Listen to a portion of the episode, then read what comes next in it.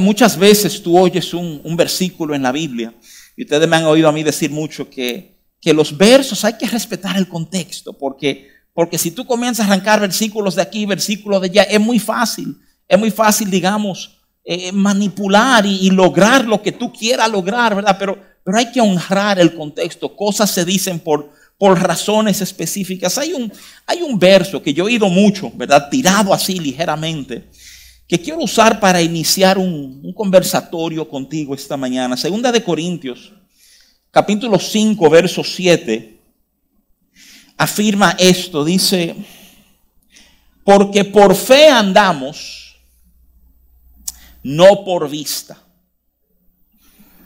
Porque por fe andamos, no por vista. Es curioso saber, ¿verdad? a quién el apóstol Pablo le está, le está escribiendo estas palabras. ¿eh? El apóstol Pablo, esas palabras se encuentran en Corintios. Y Corintios, ¿verdad? O sea, dándote una explicación breve, a lo mejor sin todo el lujo de detalle, pero es importante que tú sepas que Corintio, ¿verdad? Es probablemente la iglesia más desordenada del Nuevo Testamento. Es una iglesia con, con problemas, señores, serios, ¿verdad? Son, son fluidos en eso del Espíritu Santo y dones espirituales y están usando los dones para manipular y abusarse uno a los otros. Hay problemas legales entre los hermanos. Hay temas inclusive de moralidad, hay temas, temas, temas de pecado sexual que Pablo dice, oye, ni entre los gentiles se oye mencionar lo que tú oyes aquí adentro. ¿eh? Y, y hay parte de mí que cada vez que leo Corintios, yo, yo lo leo, uno lee a veces, ¿verdad? Los, pastores yo creo que leemos Corintios a veces de que para consolarnos, para decir, ay, por lo menos en mi iglesia no está tan mal, ¿verdad? Como están los Corintios. Pero, pero hay algo que me sorprende de Corintios. Quiero, quiero que considere esto por un momentito.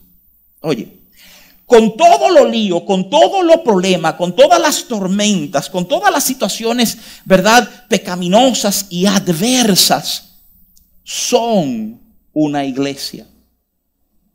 Hay, hay un trato de Dios ahí entre, entre gente que no siempre están haciendo lo correcto y gente que no siempre están debidamente enfocados. De hecho, si tú entras en el contexto de 2 de Corintios 5, el apóstol Pablo está comenzando a hablarle a esta comunidad que está luchando tanto. Pablo comienza a hablarle, mira, mira el verso 1 de 2 de Corintios 5, porque sabemos que si nuestra morada terrestre, este tabernáculo se deshiciere, tenemos de Dios un edificio, una casa no hecha de manos en el cielo. O sea, Pablo está tratando, mira, mira cómo Pablo está respondiendo a los líos que hay en Corintio. ¿Sabes cómo él está respondiendo a los líos que hay en Corintio? A la metida de pata, a, las error, a los errores, a la debilidad, a la falta de enfoque de ellos. Pablo le está diciendo, recuérdense que hay una eternidad.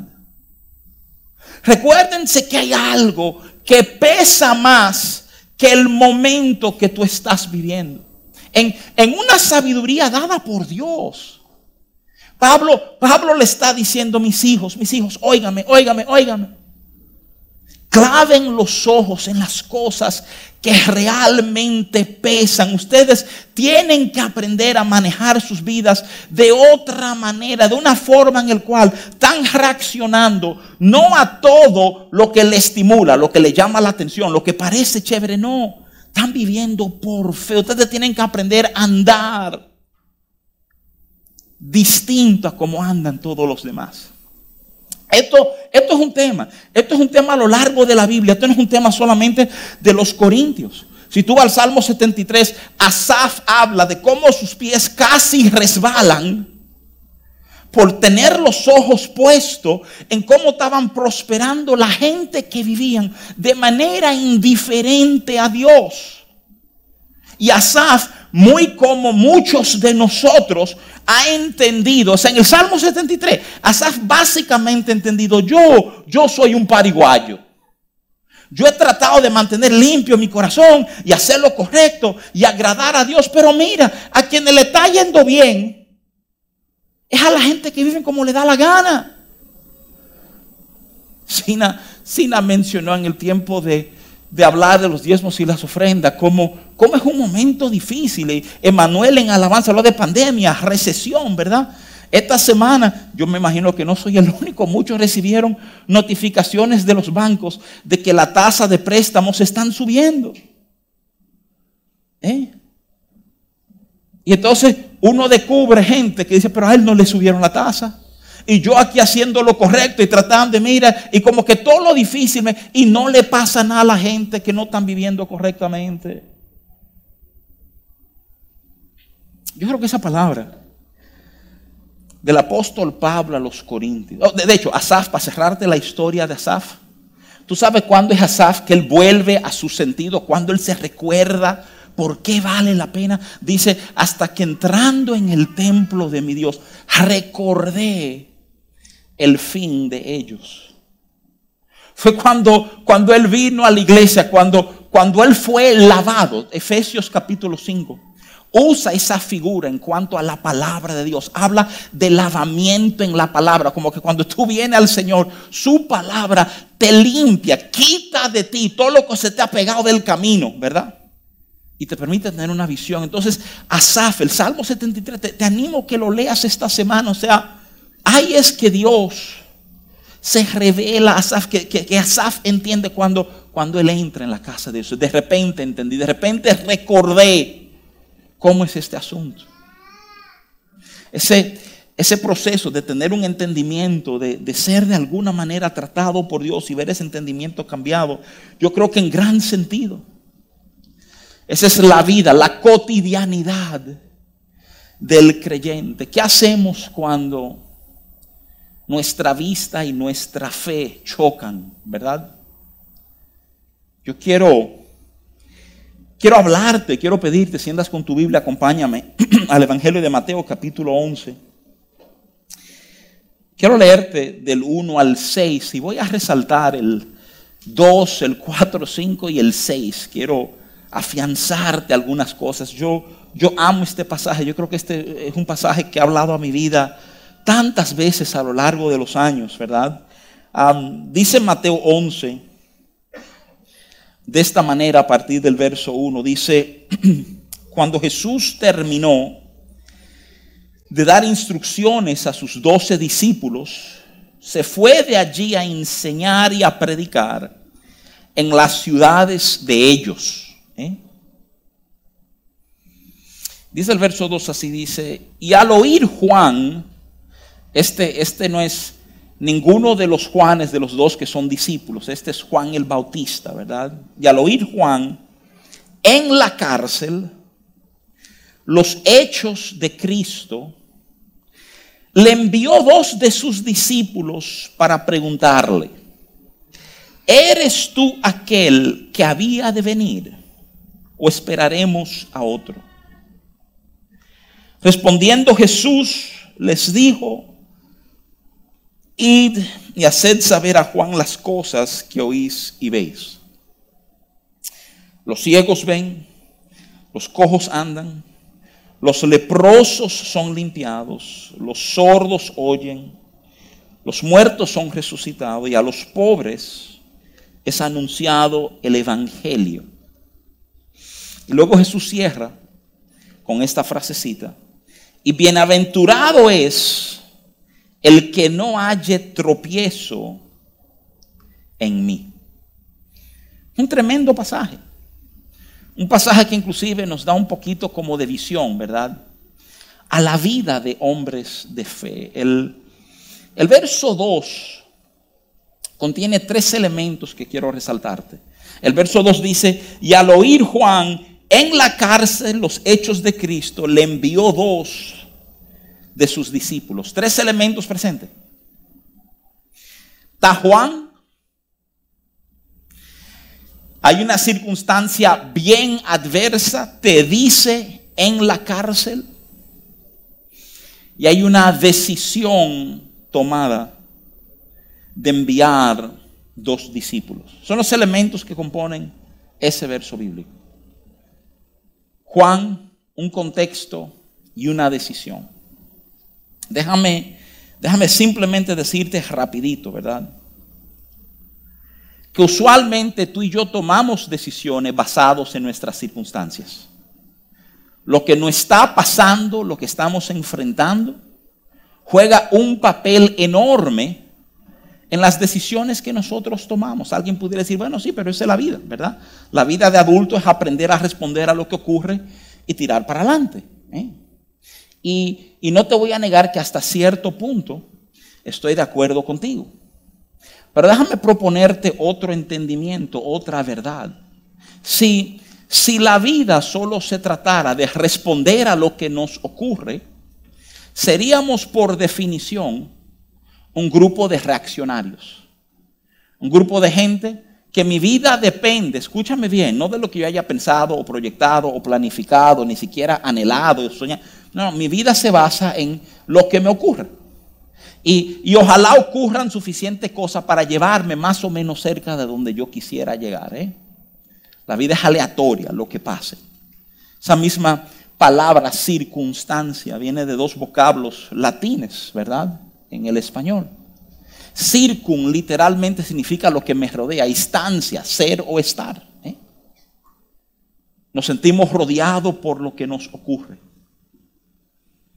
Y, si nuestra vida solo estuviera cimentado, solo sirviera para responder a cosas, entonces lo más lógico, lo correcto es que respondamos a las circunstancias que nos ocurren.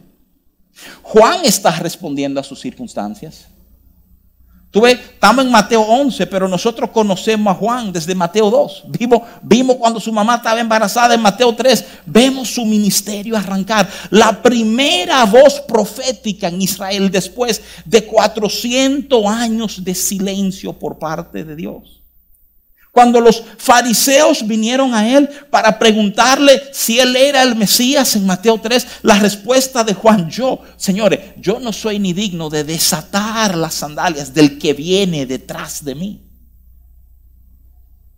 Es el cumplimiento de profecías en el libro de Isaías de aquel que prepararía el camino. Es el que se paró cuando Jesús bajó a bautizarse, el que se paró y proclamó voz en cuello, he aquí el Cordero de Dios que quita el pecado del mundo.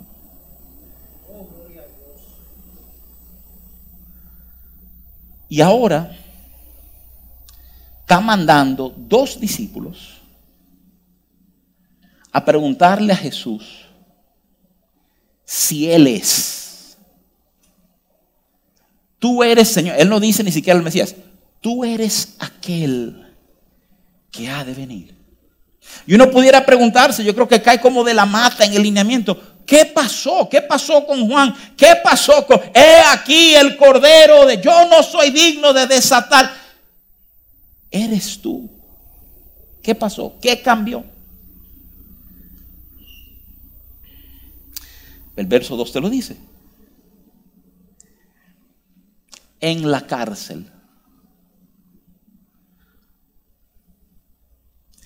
Vemos la vida de una manera, en la calle y aparentemente de otra forma, desde la cárcel. Que está metido en la batalla,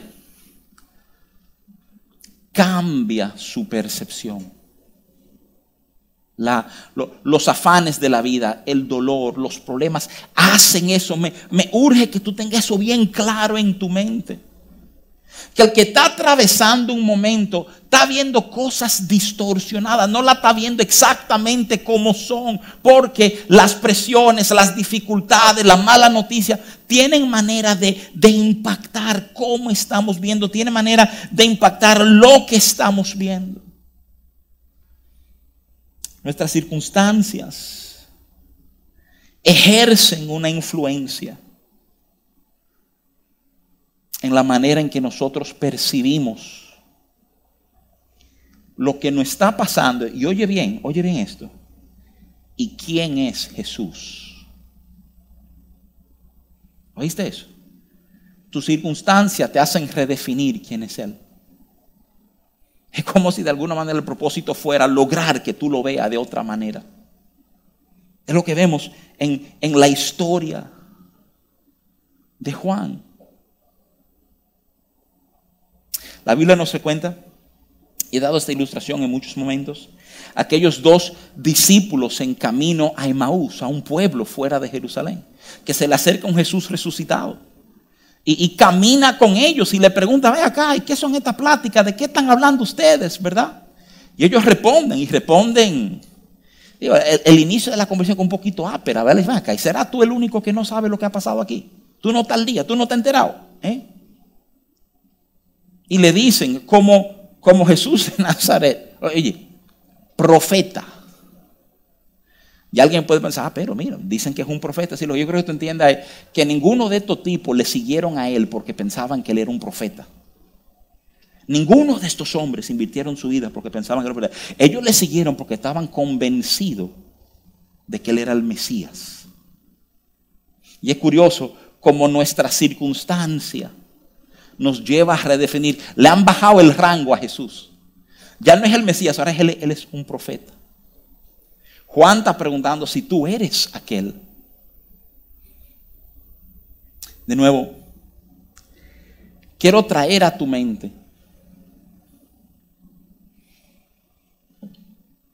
que nuestras circunstancias nos llevan a redefinir cómo Dios obra con nosotros.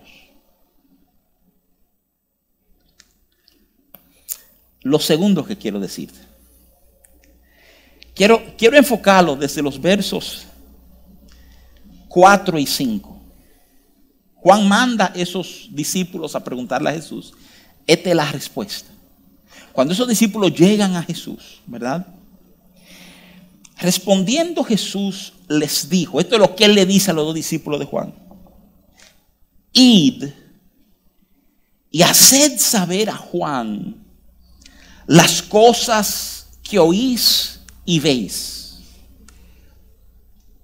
Los ciegos ven, los cojos andan, los leprosos son limpiados, los sordos oyen, los muertos son resucitados y a los pobres es anunciado el Evangelio.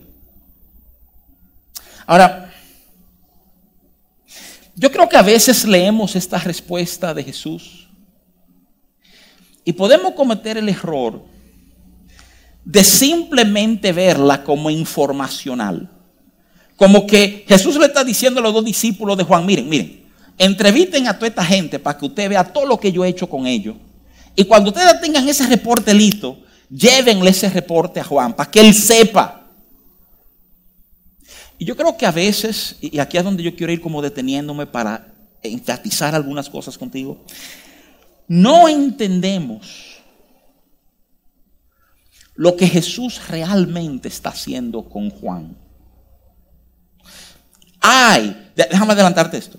En la respuesta de Jesús hay una enseñanza extraordinaria diseñada para consolar el corazón de Juan y devolverle visión.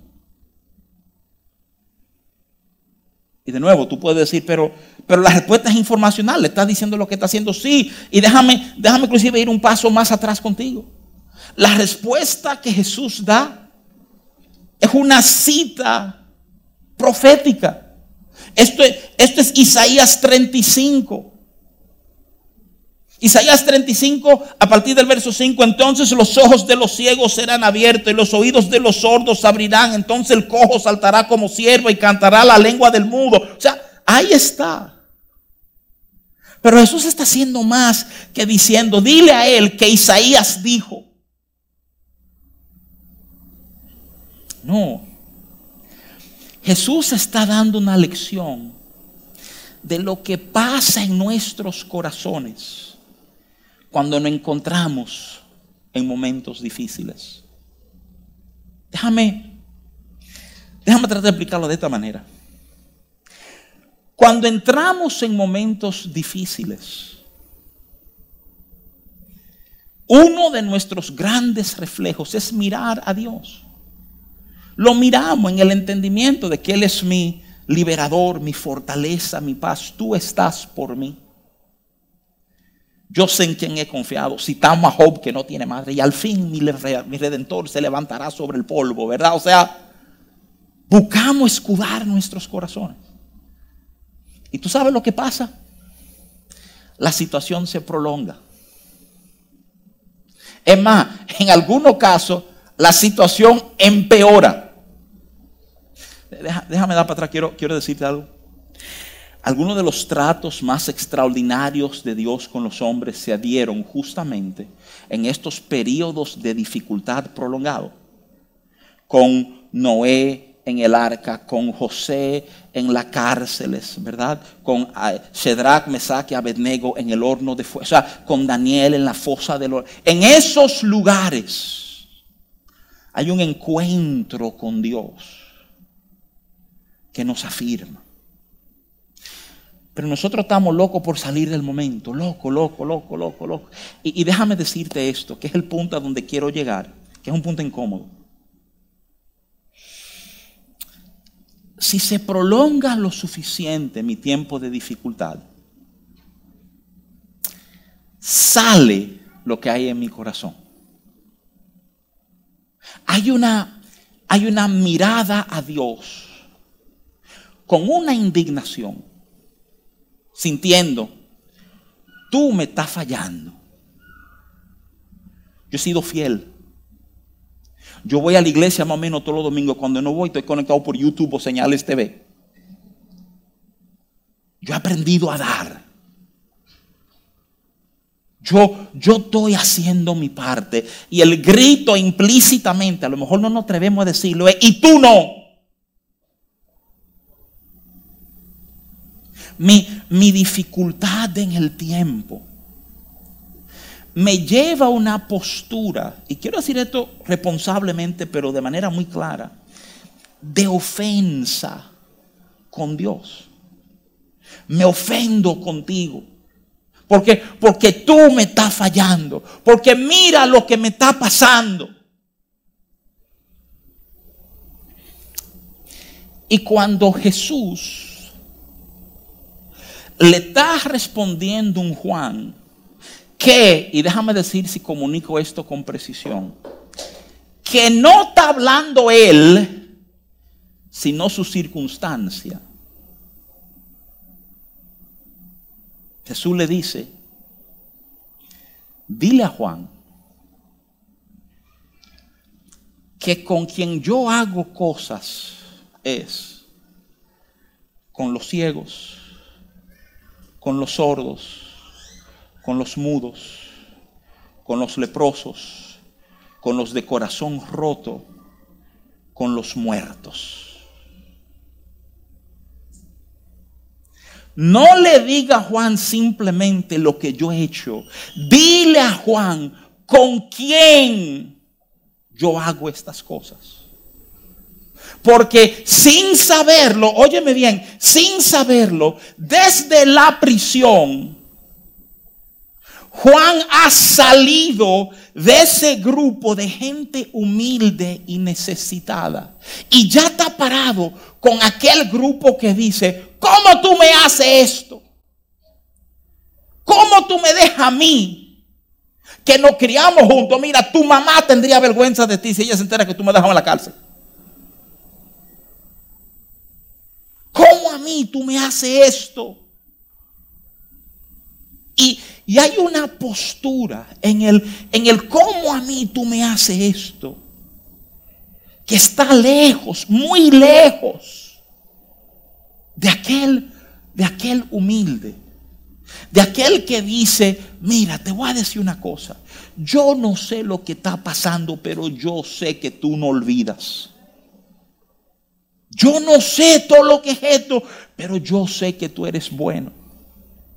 Tú ves, ese corazón que ha sufrido tiempo, esa, esa circunstancia no, no ha exprimido, no ha exprimido y saca de nuestros corazones nuestro orgullo. El orgullo que yo entiendo que Dios me debe. Y tú sabes lo que comenzamos a hacer. Comenzamos nosotros a pasarle juicio a Dios por lo que Él no ha hecho. yo comienzo a mirarlo a él y decir, y tú me has dejado aquí. Y tú todavía no has resuelto mi problema. Y tú todavía no has dado el trabajo. Tú todavía no has permitido que esos papeles salgan. Tú todavía, tú todavía, de esta postura, ¿verdad? Del que manda, el que jefea. Señores, revelación espiritual, escuchen esto con todos sus oídos espirituales. Dios no es un empleado tuyo. Él no trabaja para ti. No funciona así. Y, lo que Jesús le está diciendo a Juan es, mira, curioso, pues, ¿puedo, algo, algo que me fascina de Dios. Hebreos 11. Usualmente Hebreos 11 lleva el apodo del Salón de la Fama de la Fe. Es importante porque a David lo meten hoy en el Salón de la Fama del béisbol, ¿verdad? O sea, pero, pero el Salón de la Fama de la Fe. Gente que han hecho cosas extraordinarias, están ahí todito. Está David, está Abraham, está Moisés, ¿verdad? Estos verdugos en la fe que hicieron cosas extraordinarias. Uno, te animo a leer ese, ya, ya te he dado dos capítulos. Salmo 73, Hebreos 11. Lee Hebreos 11 con detenimiento.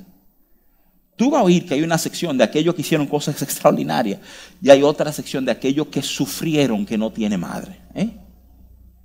A ambas cosas se le llama fe. Pero esto es lo que yo quiero que tú te des cuenta. Algunos de los héroes de la fe mencionados ahí es como si Dios tuviera una memoria selectiva. ¿Cómo así? Sí. Ahí está Sara. Si, si tú te metes en la historia de Sara, y Abraham.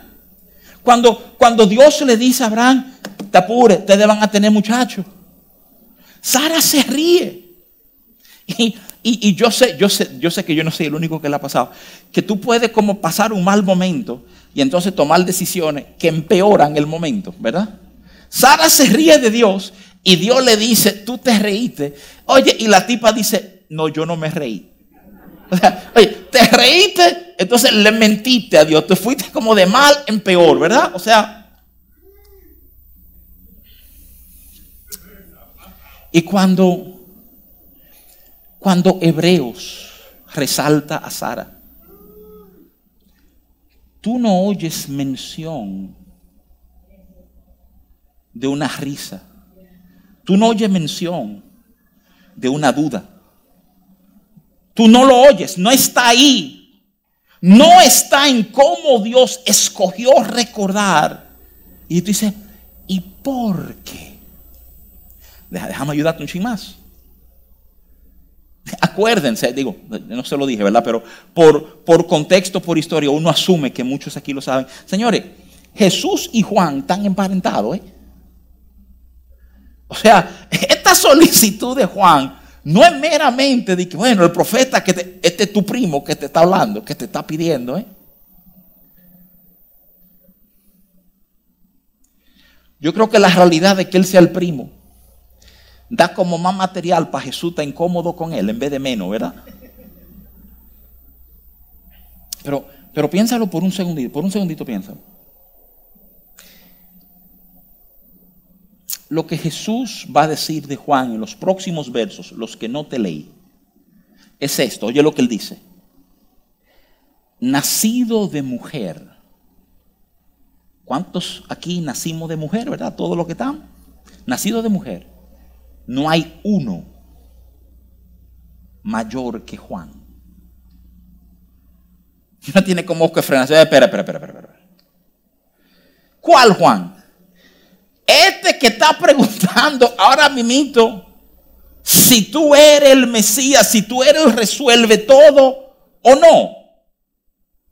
Pues mira, ese mismo Juan es, es casi como si Jesús no tomó en cuenta, si, si en él no hay ofensa con el momento que Juan está viviendo, ni con las preguntas que Juan le mandó hacer. Tú ves, Necesito que tú entiendas esto, que tú lo veas, que tú lo veas correctamente. Es, es el tercer punto justamente de lo que te quería resaltar. El verso 6. Después de Jesús responderle a los discípulos de Juan aquella frasecita, bienaventurado, bendecido en la vida. El que no se ofende conmigo. El que no tropieza conmigo. Algunas traducciones más viejas dicen el que no se ofende. El vocablo griego, escandalizo. Literalmente escandalizarte. Déjame decirte algo. que, si alguien te está diciendo, bendito el que no se ofende conmigo, es porque es ofensivo el tipo, ¿eh? El que está diciendo bendito, tú ya me enseñaste algo. Nuestra relación con el Señor va a chocar con quienes somos. Mira qué cosa. Es obvio que Jesús no tiene ofensa con Juan. Aunque, óyeme, primo, ¿cómo va a ser que tú me van a preguntar esto públicamente después que tú y yo hemos hablado tanto y tú me bautizaste y todo, eh? Pero, Juan, Juan tiene una ofensa con Jesús. Juan, Juan mandó a preguntar por qué él está ofendido. Juan mandó a preguntar porque esto no es lo que debe estar pasando. Si tú eres el tipo, yo no debo estar preso. Entonces, el tema aquí, francamente, es un tema de ofensa. En Corintios, capítulo 7, que oímos de la tristeza en la vida. La tristeza nos lleva en dos direcciones. La tristeza o nos acerca a Dios o nos aleja de Dios. El dolor de Juan lo llevó a una confrontación con Jesús a través de discípulos. No había WhatsApp, ¿verdad? O sea, él mandó a dos de sus muchachos. Qué tremenda lección la de Jesús. Y entonces, la lección de Jesús a Juan no es solo para Juan, escúchame. La lección de Jesús a Juan no es meramente informacional, es posicional. Le está diciendo a Juan, oye, es que tú te has salido de la postura. Métete con los ciegos, con los sordos, con los mudos, con los leprosos. Calle que tú vas a ver lo que yo soy capaz de hacer contigo aún en la cárcel. Ahí está la clave para nuestras vidas. Ahí está la clave de lo que pasa cuando mi visión choca con mi fe. Señores, la veces que me he sentido indignado en mi fe es porque hay un orgullo que está respaldando algo que no debería ser respaldado. Mi ofensa con Dios viene de una plataforma de yo entender lo que yo necesito, lo que yo amerito, lo que yo merezco, lo que vale.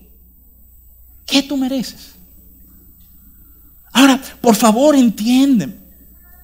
Estamos, estamos conectados en relación con un Dios que es más bueno de lo que podemos imaginarnos. Que cuando Él te vaya a dar, te va a dar mucho más abundantemente de lo que tú has pedido o soñado, porque así hace Él.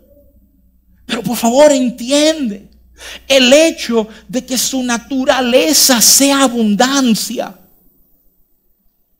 no quiere decir que Él responde a nuestras exigencias, que responde al corazón, que sabe lo que merece. Mi hermano, usted sabe lo que merece. Hablando seriamente, yo diría, ¿qué merece? ¿Cómo evaluamos tu vida? ¿Dónde tú estarías hoy? ¿Eh? Se habló hoy de la santidad de Dios. Señores, la santidad de Dios debió habernos matado a toditos nosotros mientras dormíamos. Eso es lo que merecemos. Pero, pero su misericordia nos sostuvo. Porque Él es así. Él no me llamó, me llamó mi mamá esta mañana que está de viaje, ¿verdad? Me dice, mire, estoy llamando porque yo sé que a ti se te ha olvidado tal cosa. Y mire, doña, si usted supiera, no se me ha olvidado tal cosa. Tú no sabes lo que yo estoy pensando. Deja de estar pensando que a mí se me olvidó, que se me pasó, lo que fuera, ¿verdad? Tú y yo pensamos por Dios. Tú y yo pensamos que Dios ha olvidado. Tú y yo pensamos que a Dios se le pasó. Tú y yo pensamos que Dios no ha sido justo. Y entonces respondemos de esa manera. Mira, déjame ir cerrando estas ideas diciéndote lo siguiente. Ciertamente, el tiempo de Dios no es el tiempo nuestro. Tú puedes sentirte que tú has estado metido en ese hoyo hace ya mucho tiempo. Pero por otro lado, permíteme responderte, animarte, consolarte diciéndote, hay en tu hoyo, hay una forma de ver a Dios, una forma de tratar con Dios, que solo se puede conocer en ese hoyo.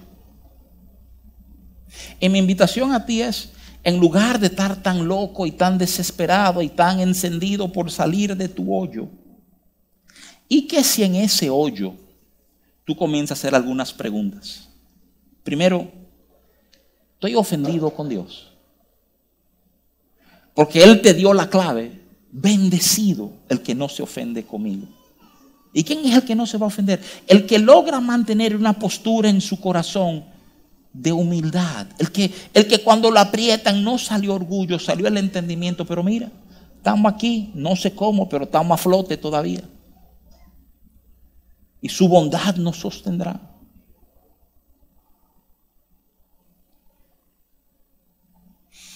Algunos muy dolidos por lo que Dios no ha hecho. Tan ofendido por lo que Dios no ha hecho que has perdido de vista todo lo que Él sí ha hecho por ti. ¿Quieres un ejercicio útil, práctico? Siéntate, siéntate y haz una lista de todo lo que Él ha hecho por ti. Para que cada vez que tú te sientas que Dios ha faltado en algo, tú puedas sacar tu litica y recordarte lo que Él hizo. Recordar estos dos o tres puntos de lo que Él ha hecho. Señores, la idea de no hallar tropiezo en Él. Jesús no está hablando ligeramente, ay, ojalá hayan dos tres. No, es una invitación. Él te está invitando a vivir de una manera, Él está diciendo, te invito a vivir de una forma donde tú no te ofendes. Con, con mi tiempo, con mi enfoque, con mis métodos. El problema es que todo el mundo tiene un método, todo el mundo tiene su ruta. Yo salgo de casa y yo he dicho esto públicamente en varios momentos, yo me pierdo llegando a mi casa. Yo soy un desubicado extraordinario. ¿eh? Mi esposa no, mi esposa es un GPS andante. María sabe llegar por todos lados. Señores, cuando yo me monte en mi carro con mi mujer, es un pleito entre mujeres. Porque Waze me manda por una ruta y María Isabel por otra. ¿Eh? Waze me dice, métete por aquí. María me dice, yo no me metería por ahí, coge por acá. ¿eh? Y yo estoy en el tranque. Si me llevo de la mujer con quien me acuesto o la mujer que tiene satélites y ocho mil personas informándole de cómo anda el tránsito. ¿eh? Me llevo de María Isabel, por si acaso, ¿verdad? Sabiduría de lo alto, me llevo de María, ¿eh? O sea, pero, pero, pero oigan, oigan a dónde voy con esto. Consideren esto. Oye, Consideren esto por un momentito, fuera de lado, consideren esto. Cada uno tiene su ruta, cada uno sabe cómo mejor llegar. ¿Y si Dios tuviera una ruta? ¿Cuántos de nosotros ligeramente soltaríamos nuestra ruta por seguir su ruta? Nos quejaríamos, pero esa ruta es como más larga.